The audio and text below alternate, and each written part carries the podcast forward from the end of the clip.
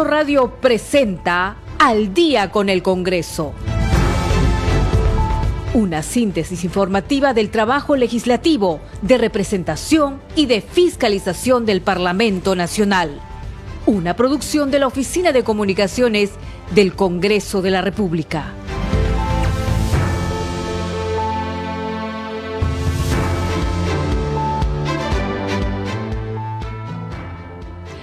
De la noche con 00 minutos. ¿Cómo están? Muy buenas noches. Bienvenidos al programa Al Día con el Congreso.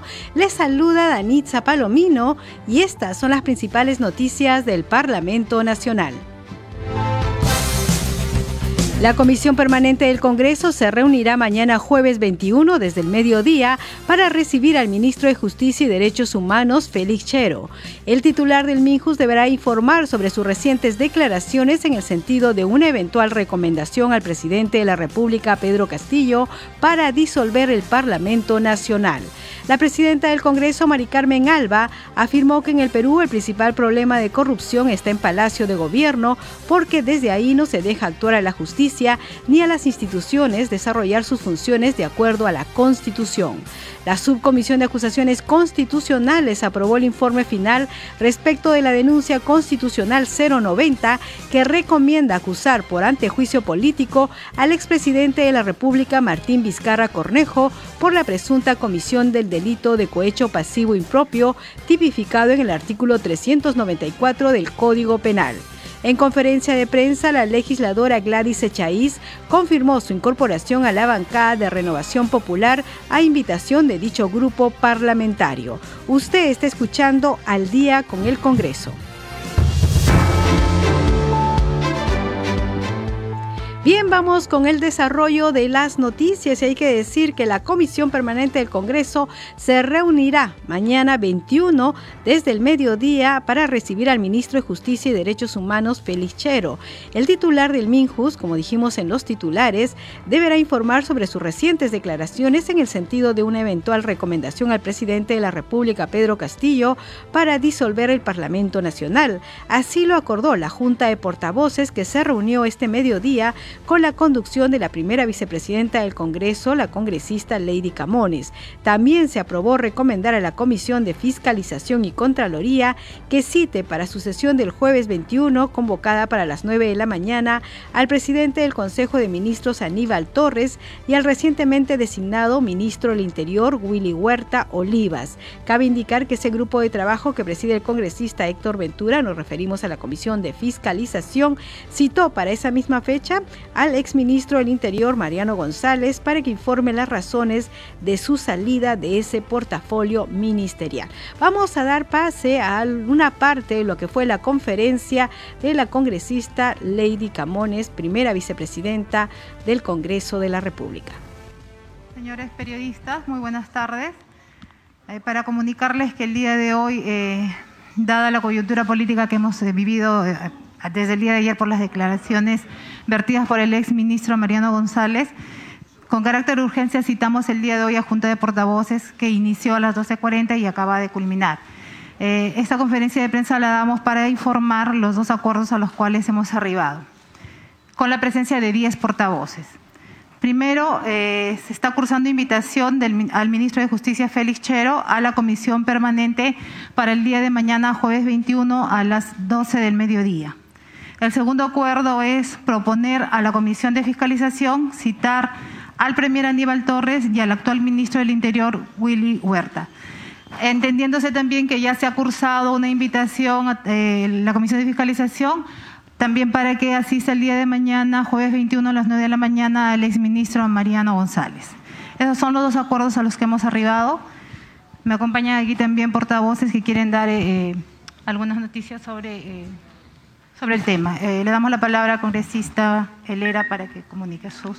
Sí, habíamos anunciado que íbamos a pedir la aplicación del artículo 50 del reglamento del Congreso para solicitar un pleno extraordinario, eh, pero ya hemos sido aclarados por el oficial mayor, quien nos indica que debemos presentar esto, pero con 78 firmas. Así que vamos a hacer esa moción y vamos a comenzar a correr las firmas para que pueda cumplirse con el reglamento tal como lo indica. Muchas gracias. Bueno, también es importante eh, anunciarles a ustedes que felicitamos también la participación o la reacción inmediata que ha tenido la Fiscalía de la Nación al citar al exministro Mariano González para que brinde sus declaraciones respecto a, las, a lo que él ha indicado ya sobre, en los medios de comunicación. Eh, todo lo que los actos que viene realizando el Congreso de la República obviamente es por la gran preocupación que causa todos los hechos o las decisiones que viene tomando el Ejecutivo. En un año estamos pues eh, con el séptimo ministro del Interior, ¿no? Y sabemos todos que a nivel nacional estamos viviendo una seria crisis de seguridad o de inseguridad. Entonces, eh, en pleno ejercicio de nuestra función de control político, es que el día de hoy se citó a este pleno con carácter de perdón, a esta junta de portavoces con carácter de urgencia para tomar las decisiones que ya les hemos este, hecho alcanzar. ¿no? El día de mañana, repito, se va a citar al ministro de Justicia, Félix Chero, a la Comisión de Justicia y también se va, eh, perdón, a la Comisión Permanente y también se va a citar al señor Premier Aníbal Torres a la Comisión de Fiscalización y al actual ministro del Interior Willy Huerta y también va a asistir el día de mañana el, el ex ministro Mariano González. Siete de la noche con seis minutos justamente para hablar sobre esta reunión de la Junta de Portavoces y los acuerdos que se tomaron ahí. Nuestra compañera Perla Villanueva conversó con el congresista Eduardo Salguana, quien es vocero de la bancada Alianza para el Progreso. En Congreso Radio le damos la bienvenida al congresista Eduardo Salguana, vocero de la bancada Alianza para el Progreso. Congresista, gracias por estar con nosotros. No, a ti Perla, encantado de estar aquí.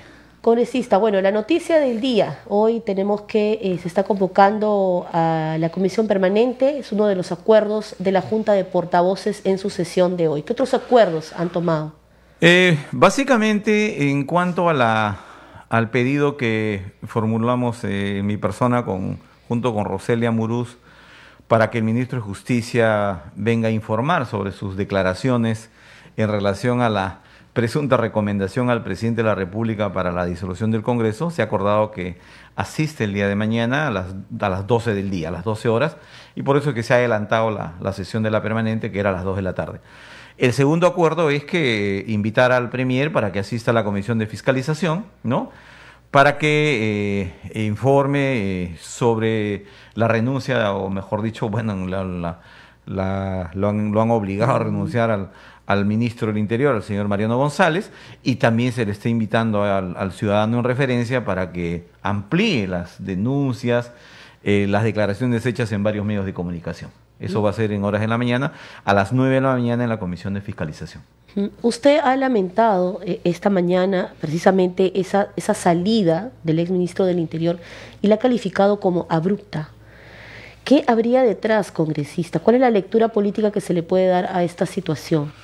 Bueno, si, si tomamos en consideración los antecedentes, un ministro que está dos semanas, un ministro que ha que tiene experiencia, digamos, aunque corta en el Ministerio de Defensa, es una personalidad destacada, eh, sus primeras declaraciones o intervenciones han mostrado un ministro que tiene ganas de trabajar, que tiene una objetividad y un manejo independiente de su cartera, como por ejemplo el caso del, secuestro de los periodistas que le llamó por su nombre, ¿no? No le doró la píldora con el tema de derecho constitucionario, ¿no? Sobre el tema de las rondas campesinas. Y en cuanto al tema de la conformación del grupo especial para la lucha contra la corrupción, que lo formó a pedido del propio Ministerio Público, ¿no? y además de ello hay que recordar que la Fiscalía le dio con nombres y apellidos los oficiales que ellos requerían estén en ese, en ese grupo especial, ¿no? Entonces, y tercero, el énfasis que puso en la búsqueda de los prófugos, el sobrino del presidente, el secretario, el ex secretario de Palacio y otros personajes vinculados al presidente Castillo. Entonces, todo hace presumir, ¿no? Todo conduce a Palacio, todo conduce a que ha habido una decisión porque hay un intento de, perturbar esta labor de la, del Ministerio del Interior, de la policía, y continuar pues este, encubriendo estos actos ilícitos y que no se esclarezcan. Yo creo que por ahí va la cosa, el, motivo de su salida. Ahora bien, díganos, eh, el Congreso en, su última sesión plenaria, delegó facultades a la Comisión Permanente para poder legislar en, diversas materias. ¿Cuál es la prerrogativa que tiene el Congreso para poder hacer esta reunión y tratar estos temas sobre ambos ministros? Y esto para que lo pueda conocer el público, nuestros oyentes y en general, ¿no? La opinión pública, la ciudadanía. Bueno, la Comisión Permanente es un, es un parlamento en, en pequeño, ¿no? Estamos representados todas las fuerzas políticas y según la Constitución y el reglamento es el ente que este, continúe en funciones cuando hay receso, del, cuando no hay los plenos, ¿no? como en este caso concreto.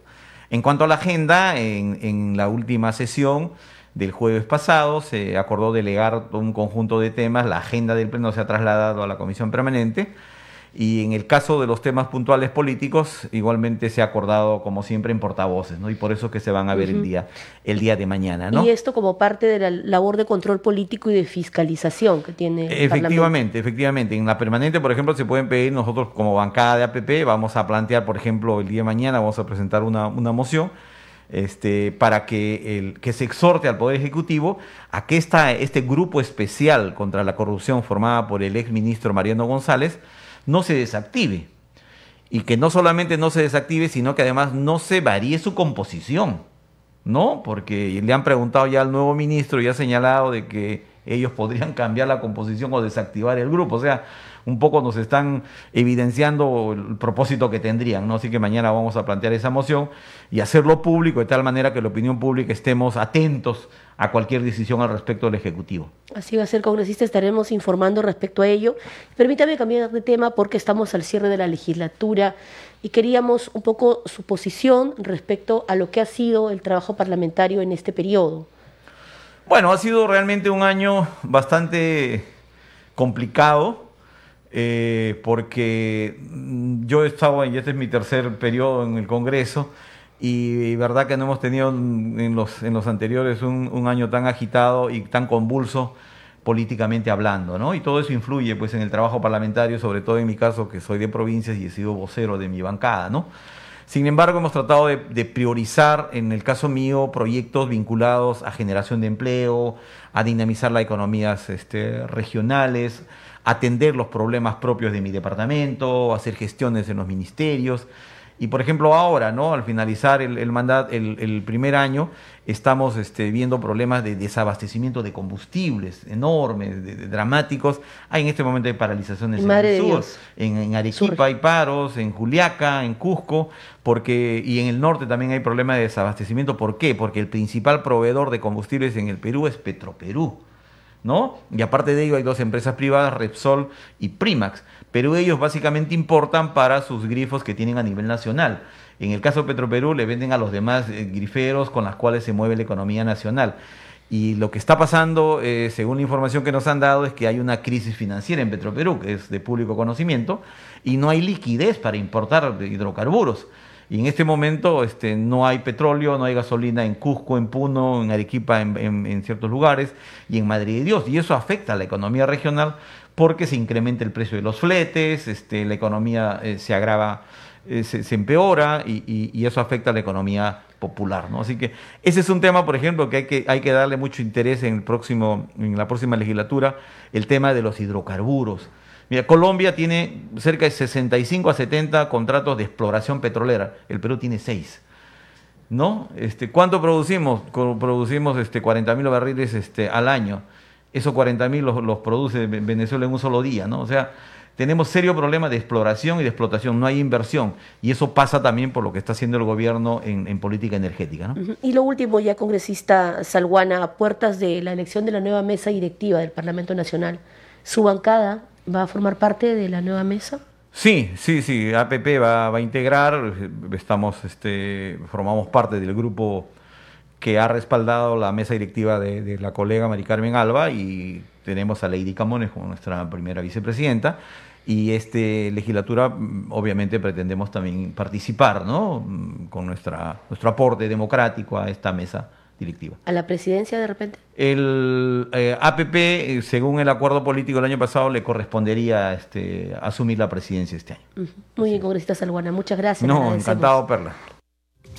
7 de la noche con 14 minutos y hay que decir que el congresista Salguana también ha presentado una moción de orden del día en el que pide que el Congreso exhorte al señor presidente de la República, Pedro Castillo, para que disponga al ministro del Interior mantener en funciones y actividad al equipo especial de apoyo eh, al equipo especial de fiscales contra la corrupción del poder dirigido por el coronel Harvey Julio Colchado, jefe de la División de Búsquedas de Personas de la Dirección General de Inteligencia del Ministerio del Interior. Bien, sobre este tema también se ha pronunciado la presidenta del Congreso. Ha hecho lo siguiente.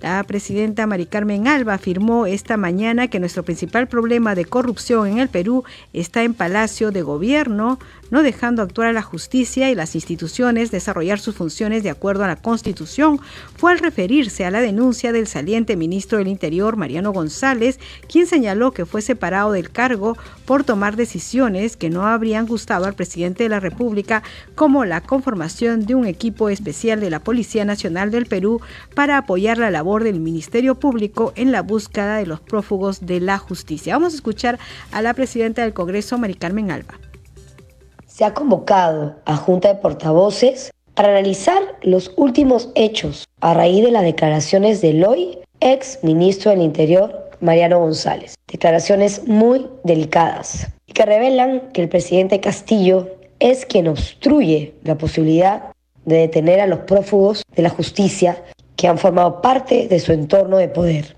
Eso es muy grave. La Fiscalía ya está tomando acciones y esto merece una evaluación inmediata, seria y objetiva.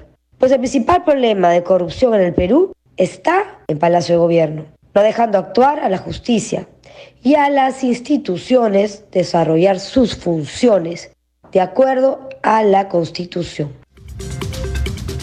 7 de la noche con 16 minutos. Usted está escuchando al día con el Congreso a través de Radio Nacional y Congreso Radio. Lo estamos haciendo por la señal FM y también por el Facebook. Bien, vamos con más noticias. Por unanimidad, con 14 votos a favor, la Subcomisión de Acusaciones Constitucionales aprobó el informe final respecto a la denuncia constitucional 090 que recomienda acusar por antejuicio político al expresidente de la República, Martín Vizcarra, por la presunta comisión del delito de cohecho pasivo impropio tipificado en el artículo 394 del Código Penal.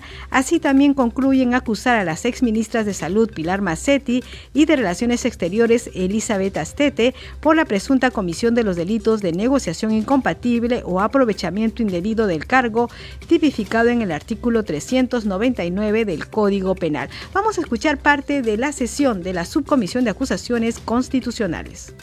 Conclusiones. Acusar por antejuicio político al denunciado Martín Alberto Vizcarra Cornejo, expresidente de la República, con la presunta comisión de delito de cohecho pasivo impropio tipificado en el artículo 394 del Código Penal a la denunciada Pilar Elena Macetti Soler, ex ministra de Salud, por el presunto comisión de delito de negación incompatible o aprovechamiento indebido del cargo y colusión tipificados en el artículo 399 y 384. El Código Penal a la denunciada Esther Elizabeth Astete Rodríguez, ex ministra de Relaciones Exteriores por el presunto comisión de delito de negación incompatible o aprovechamiento indebido de cargos tipificados en el artículo 399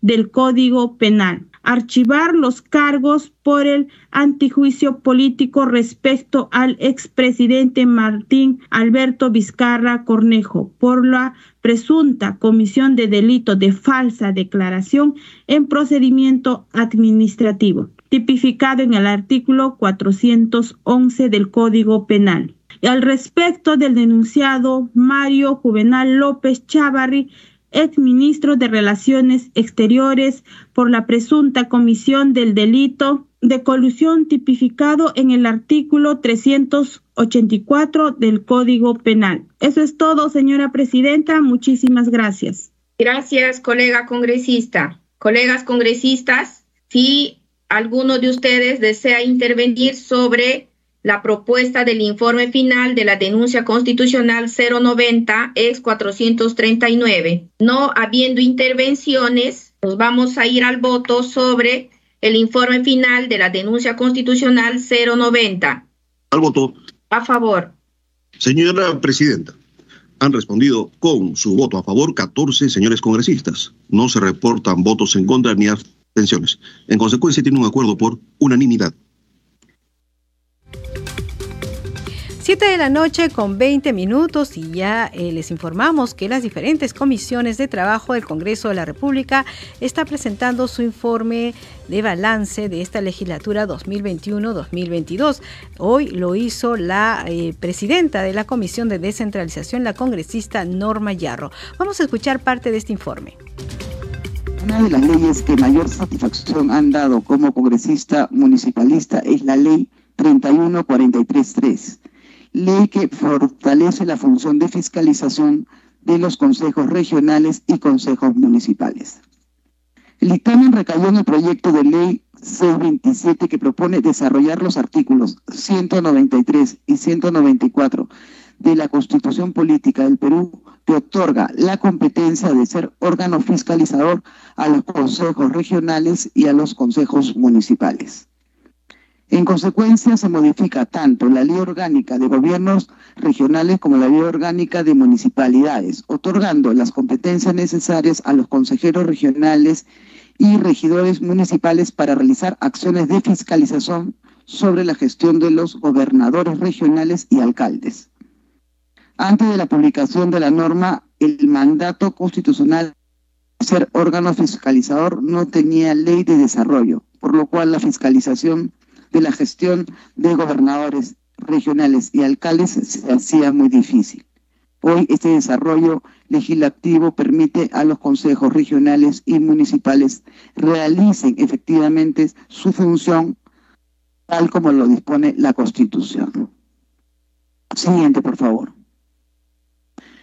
Finalmente tenemos las leyes 31434 y 31513, leyes que declaran de interés nacional y necesidad pública la creación de diversos distritos en todo el territorio nacional.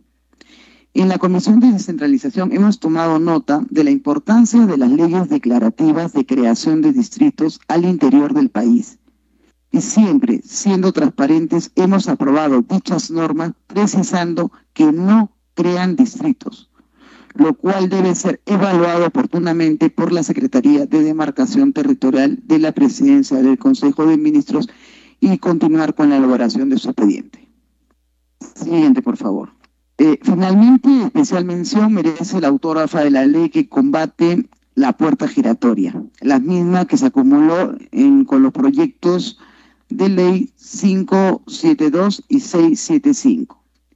Esa propuesta busca que las personas que laboran en el sector público no beneficien a empresas privadas en las que antes trabajaron o de la misma o de la misma forma, una vez que dejen el cargo, no beneficien indebidamente a empresas utilizando información privilegiada a la cual accedieron en el ejercicio de sus funciones.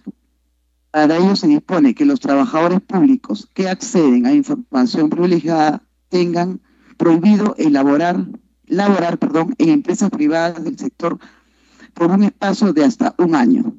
Así también las personas que ingresan a laborar en sector público tienen prohibido hasta por tres años de abocarse a procedimientos que tienen relación con empresas en las cuales han trabajado anteriormente. Como se dijo eh, en el Pleno del Congreso, con esto evitaríamos el tráfico de influencias y también el aprovechamiento de información que se tenga en uno, en cualquiera de los dos sectores. 7 de la noche con 24 minutos vamos con nuestra siguiente secuencia.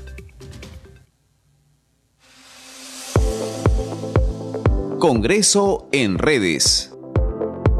A esta hora de la noche tenemos información con nuestra compañera Perla Villanueva. Adelante, Perla.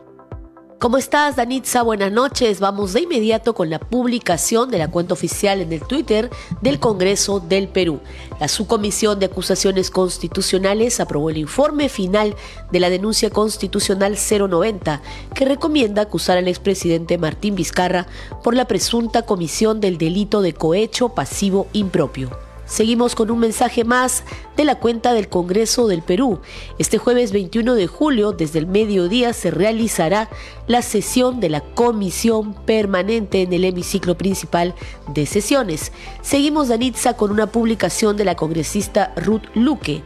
En el mensaje se informa que hoy se ha desarrollado la reunión de trabajo en la que ha participado también el congresista José Williams Zapata, presidente de la Comisión de Defensa Así como también representantes de organizaciones sociales, han dialogado sobre los riesgos de la Ley 31494 que faculta a los comités de autodefensa adquirir armas y riesgos de seguridad a defensores de los derechos humanos.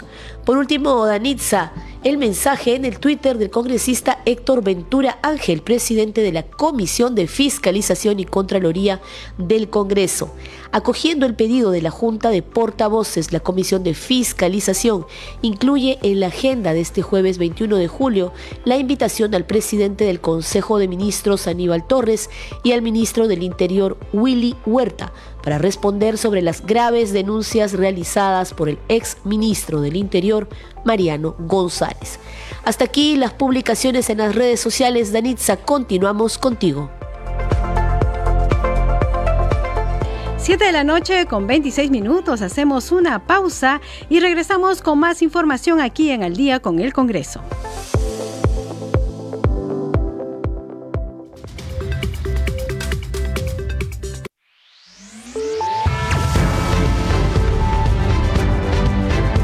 Continuamos en Al día con el Congreso.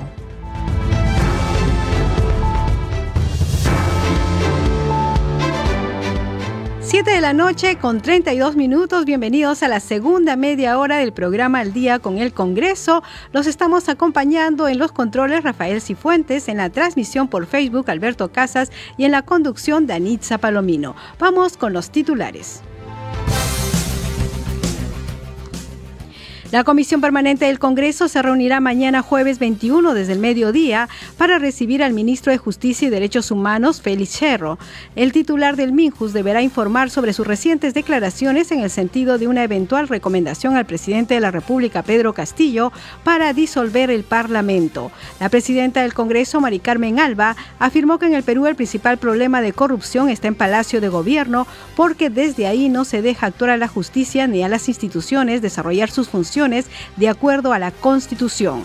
La Subcomisión de Acusaciones Constitucionales aprobó el informe final respecto de la denuncia constitucional 090 que recomienda acusar por antejuicio político al expresidente de la República, Martín Vizcarra Cornejo, por la presunta comisión del delito de cohecho pasivo impropio tipificado en el artículo 394 del Código Penal. Usted está escuchando al día con el Congreso. Bien, vamos a seguir con las noticias. Como ustedes saben, hubo una conferencia de prensa que dimos conocer hace unos minutos en las que se acordó, la Junta de Portavoces acordó que la Comisión Permanente del Congreso se reunirá mañana jueves 21 para recibir al ministro de Justicia y Derechos Humanos. Sobre este acuerdo se eh, pronunció el congresista Eduard Málaga, quien brindó declaraciones a la prensa y dijo que el Congreso invitará al primer ministro y a los involucrados tras las versiones vertidas por el exministro del Interior, Mariano González. Escuchemos. A ver, eh, no se ha discutido exactamente sobre el apoyo o no a una tercera moción de vacancia. La discusión se ha centrado en los hechos que han ocurrido ayer y cómo va a reaccionar el Congreso en cuanto a su control político, que es citar a los involucrados y al primer ministro. La tercera moción de vacancia es un tema aparte que está en el aire, obviamente, y algunos, como mi colega Helera, el colega Anderson, que también eh, ha estado activamente trabajando en este sentido, tenemos eh, la convicción de que ya es necesario plantear una moción de vacancia, pero seria, llevada a cabo con todos los argumentos del caso y en el orden correcto, no solamente salir a decir aquí está la moción y a ver quién tiene los votos.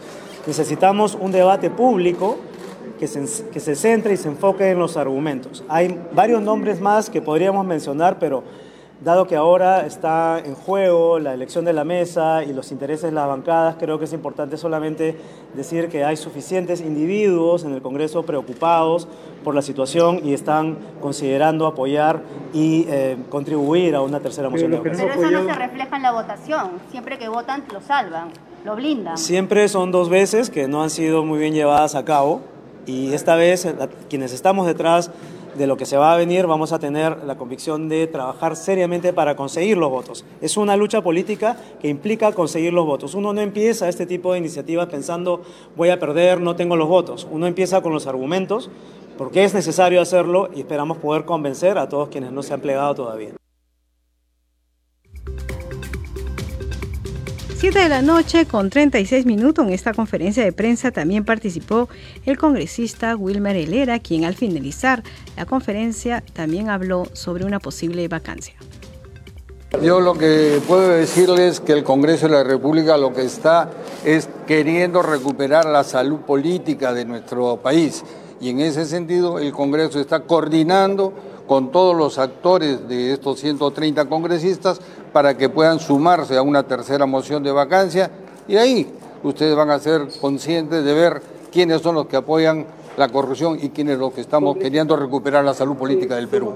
¿De qué serviría un pleno extraordinario? ¿Qué se abordaría justamente si ya la Comisión de Fiscalización ya está abordando estas investigaciones, o mejor dicho, entrevistas a, ministros? Claro, exclusivamente un pleno extraordinario eh, trataría sobre el tema de la vacancia. Así lo dice el artículo 50 del reglamento. Mientras ustedes respetan los procesos que es justamente lo, lo, que están haciendo, ¿se han puesto a pensar en un momento determinado que de repente el jefe de Estado podría tener alianzas con las Fuerzas Armadas? Para nada, para nada. Yo creo que ya debemos olvidarnos de estas Fuerzas Armadas, los golpes de Estado ya pasaron a la historia aquí en el Perú y acá creemos que debemos trabajar nosotros dentro de lo que es la Constitución. Yo creo también que no debemos entrar en ese tipo de especulaciones sin tener la evidencia al respecto. Es muy importante no correr tanto con rumores sin fundamento. ¿Tienen ustedes alguna evidencia que las Fuerzas Armadas pueden estar involucradas con el gobierno para favorecerlo? Queremos verlas, queremos escucharlas. Mientras no haya evidencias no vamos a pronunciarnos sobre especulaciones que no tienen sentido. 7 de la noche con 37 minutos y vamos a iniciar una entrevista. Está con nosotros en los estudios de Radio Nacional Carlos Cabanillas, jefe del Fondo Editorial del Congreso de la República. ¿Cómo está? Muchas gracias por venir acá a los estudios de Radio Nacional y al programa Al Día con el Congreso. Buenas noches, Danitza, y gracias por la invitación. Sí, vamos a hablar del trabajo del Fondo Editorial en, esta, en este año 2021-2022, pero iniciamos con la participación en la Feria del Libro que ya está a la vuelta de la esquina. Sí, la feria empieza ya ahora, el 22, y estamos en el stand 99. Tenemos varias novedades, algunas presentaciones de libros, y bueno, el catálogo que ustedes conocen, que lo pueden ver en la página web, lo pueden ver por el WhatsApp ahora también, y eh, esperamos a todos para que vengan a comprar los libros y leer. Están 99. ¿Y qué libros va a presentar este en esta eh, edición de la Feria del Libro el Fondo Editorial del Congreso? Bueno, entre las novedades tenemos, por ejemplo, la intervención del Perú en la controversia de las Islas Malvinas, de Víctor Andrés García Belaunde, el ex congresista.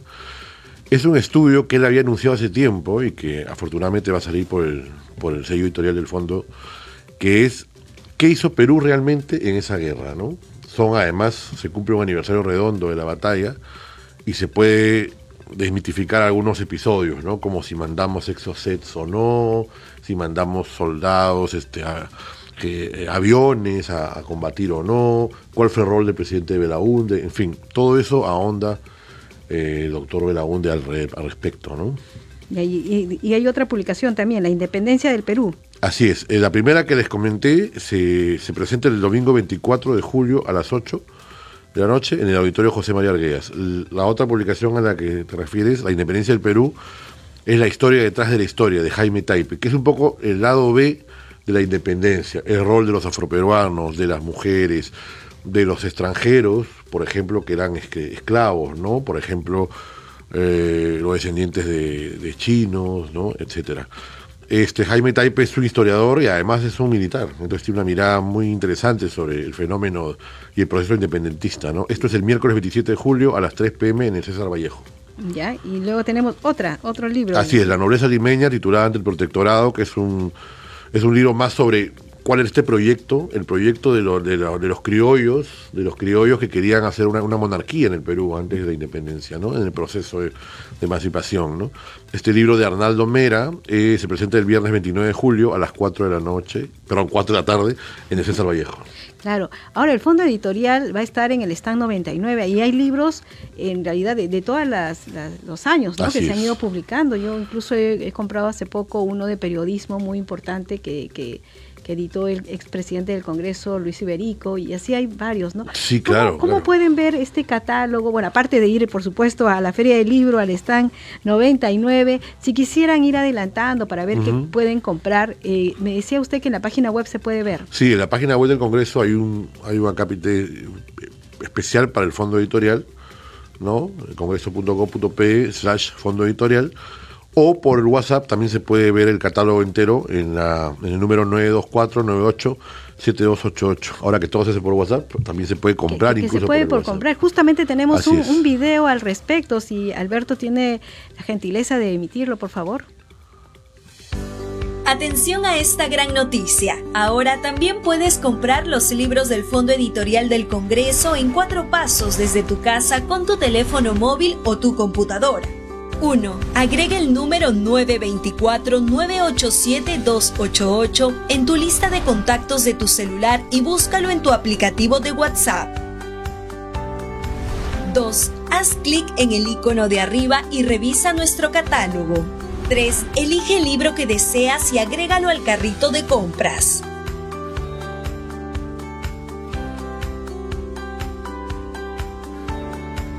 4. Una vez que hayas culminado tu elección, haz clic en el carrito de compras y envía un mensaje con tu nombre completo. En breves instantes, el personal de ventas te responderá para explicarte las condiciones de entrega y la forma de pago. Además, puedes revisar el catálogo en nuestra tienda de Facebook y en la web www.congreso.gov.pe slash fondo editorial. En ambas plataformas encontrarás el enlace que te llevará a WhatsApp para culminar la compra. Fondo Editorial del Congreso, 24 años llevando cultura a través de libros.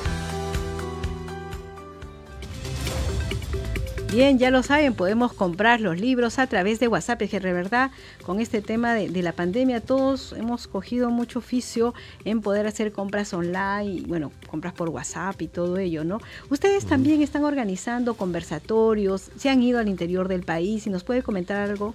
Sí, eh, cuando empezó esta gestión en plena pandemia, la tienda estaba cerrada, no estábamos en las ferias Hemos tenido que reabrir todo, estamos en la tienda de Guayaga 374, la tienda física, también estamos en librerías en todo el Perú y por supuesto lo que hemos visto de forma virtual, el WhatsApp ha ayudado mucho en pandemia, ¿no? Y como, como usted dice, pues hemos tenido que lidiar con todo este tema de la pandemia y hemos vuelto a las ferias internacionales también, nacionales, eh, y el catálogo es casi 500 libros de todo tipo. Todos los temas, ¿no? Variado. Sí, tenemos antropología, historia, temas jurídicos, política, obviamente, eh, etnografía, estudios interdisciplinarios, tenemos cosas muy específicas, cosas muy generales, biografías, por ejemplo. Claro. Estudios sobre tejido también, ¿no? Sí, una de las últimas publicaciones son sobre tejido, por ejemplo, eh, el mapa textil del Perú, eh, que es un poco todo lo que, desde el tejido de, de cintura, ¿no? Hasta el bordado, y según cada región, el, tipo de, tejido que hay, el tipo de color que se usa, el tipo de puntada, ¿no? Es, una maravilla realmente todo lo que hay en el Perú, ¿no? y además yo he visto que tiene fotografías también muy lindas, ¿no? Ese libro es muy gráfico, es un tipo un coffee table book, ¿no? Hay varios libros así, gráficos, también hay libros más de consulta, más de lectura, libros con fotos, con, con cuadros, con mapas, dependiendo del caso, ¿no? Claro. Y, y, nosotros queríamos saber, porque ustedes están de aniversario, 25 años del fondo editorial, ¿qué actividades han realizado? He visto varios videos de historiadores, de personajes muy conocidos felicitándolos por sus 25 años, ¿no? 25 aniversario. Bueno, hemos hecho en paralelo actividades eh, presenciales en el auditorio del Congreso, en varios auditorios, también afuera, en, algunos lugares. Eh, coloquios sobre el bicentenario, por ejemplo, ¿no? Porque también, además, estamos en doble celebración porque es el bicentenario del este Congreso. Año, claro, este año, claro, es, 200 años del Congreso. Por supuesto. Eh, que es un aniversario tanto más importante que el año pasado, porque si te pones a pensar, el primero fue declarativo, San Martín, este realmente se constituye el Congreso se constituye todo lo que viene ahí y el Estado mismo. El Estado se constituye a partir de estos, del 22, ¿no? Entonces ha habido muchos conversatorios, muchos coloquios, talleres también gratuitos para la gente de filosofía, de, idiomas, eh, por Zoom. También hemos hecho varias de estas cosas, talleres de oratoria, de oratoria, perdón. Y en general hemos tratado de aprovechar al máximo el espacio virtual y también el, presencial, ¿no? Ha habido concurso de poesía, concurso de declamación, de fotografía incluso. Todo esto también nos hemos ido enterando a través de las redes sociales que están muy activas, ¿no? Sí, pues hay que estar activos ahora en todo, ¿no? Hasta TikTok. tenemos hasta TikTok, todo tenemos ahora. Está bien. Había tráiler de books, de, libros. Había book, sí, había book trailer. Este, hay también audiolibros. Tenemos el libro de Cecilia Bácula, que tiene dos tomos y va a salir el tercero pronto. En audiolibros también para que lo pueda uno escuchar en la cama, en el, bus, en fin. Eh, eh, eh lo, mayoría lo escucha en, transporte, ¿no? Así es, transporte como quien escucha un podcast, ¿no? Así es, una maravilla, sí. Sí, y me dijo que también están ustedes este, eh, implementando el software antiplagio. Sí, pues ahora que está tan de moda, ¿no? ¿Qué, claro, por supuesto. Claro, ¿En qué consiste este software? Es un software Turnitin, ¿no? Digamos que simplemente pasa el trabajo para evitar problemas, ¿no? Y ahí obviamente hay un nivel de, un porcentaje tolerado para un libro académico para estar, digamos, en la, onda actual donde estamos tratando de evitar esto, este, este problema que es el plagio, ¿no? Eh, también hemos implementado un manual de estilo, porque no había un manual de estilo. En el fondo tiene 25 años, pero curiosamente no tenía un manual, ahora ya lo tiene, eh, donde se ha, tratado de sistematizar todo cómo es una producción de un libro, ¿no? Y siempre tratar de mantener la rigurosidad que ha caracterizado el fondo desde su inicio, ¿no? Desde que Marta Gibran empezó con el fondo. Claro, ahora eh, supongo que muchos oyentes de, Lima, interior del país, están preguntando eh, si yo tengo una investigación muy importante y quiero postular al fondo, ¿cómo, cómo tomo contacto con ellos? ¿Cómo evalúan? No sé. Así es, se le puede escribir a cualquier de estos contactos, ya es el WhatsApp, ya es el correo, más oficial es el correo, por supuesto, pero eh, los requisitos son muy, muy sencillos, hay que enviar el trabajo virtual y también escrito. ¿no? impreso. Esto va a ser sometido a un comité de evaluación y sobre eso se piden correcciones, enmiendas, sobre todo el tema de derechos gráficos, derechos este, también de, lo que se escribe, ¿no? Y en base a eso se hace la propuesta formal, se envía logística y todo sigue su curso, ¿no? Eh, eh, eso, eso, es importante decirlo, ¿no? El fondo publica a todos, digamos. Obviamente no si el trabajo no es bueno, no se publica, pero digamos, eh, la pluralidad de voces es, es, encomiable y es algo que hay que mantener, ¿no? Tienes autores de izquierda, de derecha, de todos los partidos políticos, pero además en quechua, además de todas las ah, culturas, ¿no? Claro, de, fuera de, no son solamente limeños y no son solamente peruanos, también hay extranjeros peruanistas, por ejemplo, que han escrito sobre el Perú, ¿no? Este, franceses, en fin, estadounidenses, holandeses. ¿Cómo llegan a la página web? ¿A través de la página web del Congreso? Sí, sí, congreso.gov.p slash fondo editorial. Un poco como salió en el video. Ahí pueden ver todo el catálogo. Tenemos, por ejemplo, la colección Bicentenario, que es muy pedida porque es la colección de tapadura, donde están los libros históricos más relevantes de esta última etapa, ¿no? Y, y bueno, y hay, otras, hay otros rubros, como hemos hablado, ¿no? Desde cosas más específicas, cosas más para de nicho, de, para académicos, cosas más de divulgación también, publicaciones, biografías de personajes ilustres desde Ribagüero hasta Seoane, pasando por Basadre, Aya, Mariate, en fin, los de siempre, y los clásicos, digamos, ¿no?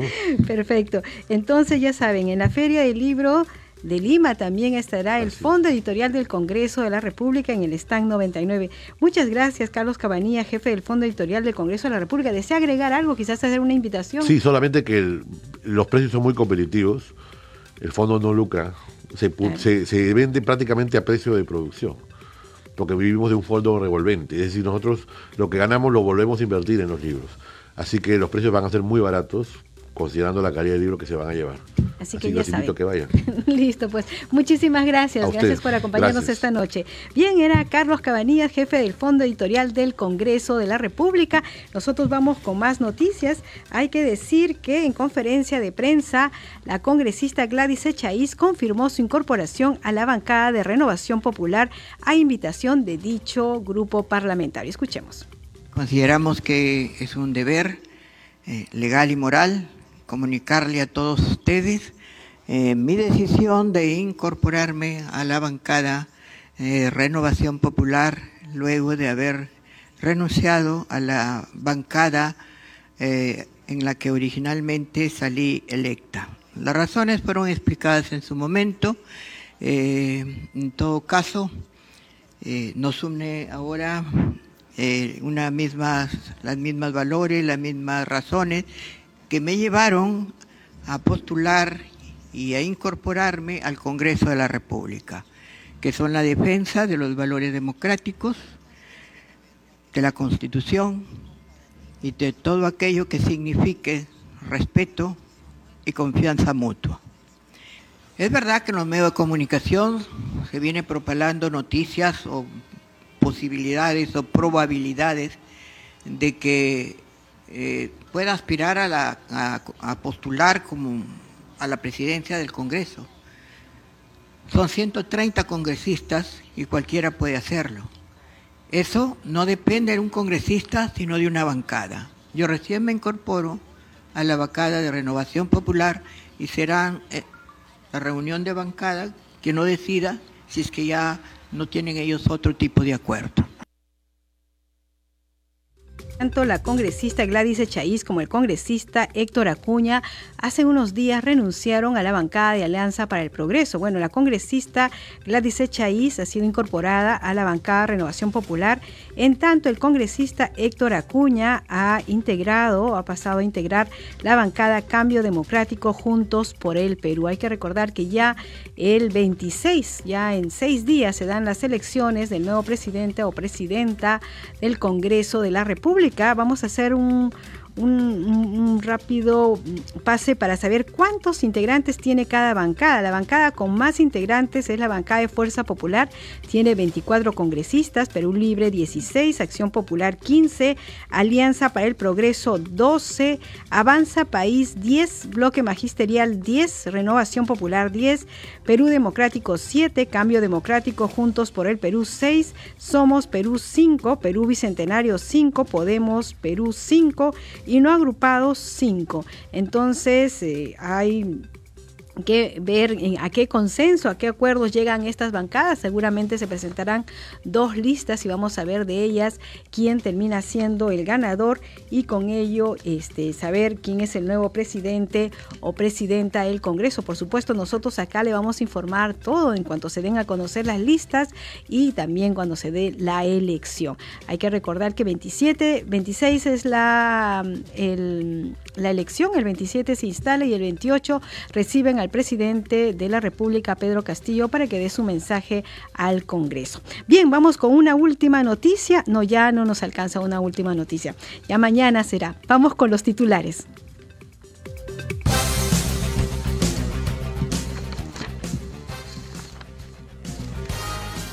La Comisión Permanente del Congreso se reunirá mañana jueves 21 desde el mediodía para recibir al ministro de Justicia y Derechos Humanos, Félix Cherro. El titular del MINJUS deberá informar sobre sus recientes declaraciones en el sentido de una eventual recomendación al presidente de la República, Pedro Castillo, para disolver el Parlamento Nacional.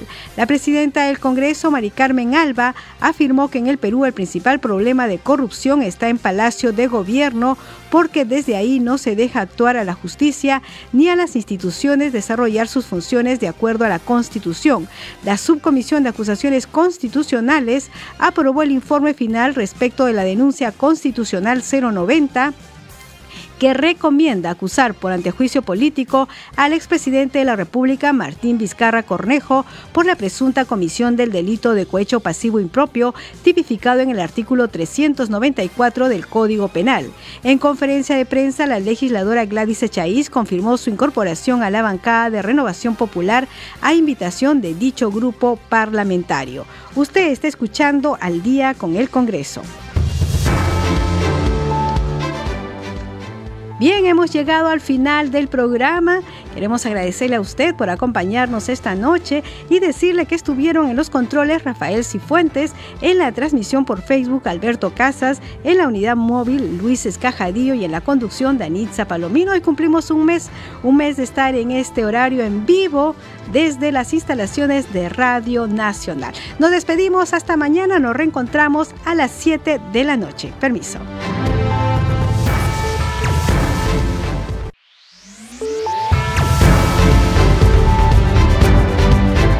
Congreso Radio presentó Al día con el Congreso. Una síntesis informativa del trabajo legislativo, de representación y de fiscalización del Parlamento Nacional. Una producción de la Oficina de Comunicaciones del Congreso de la República.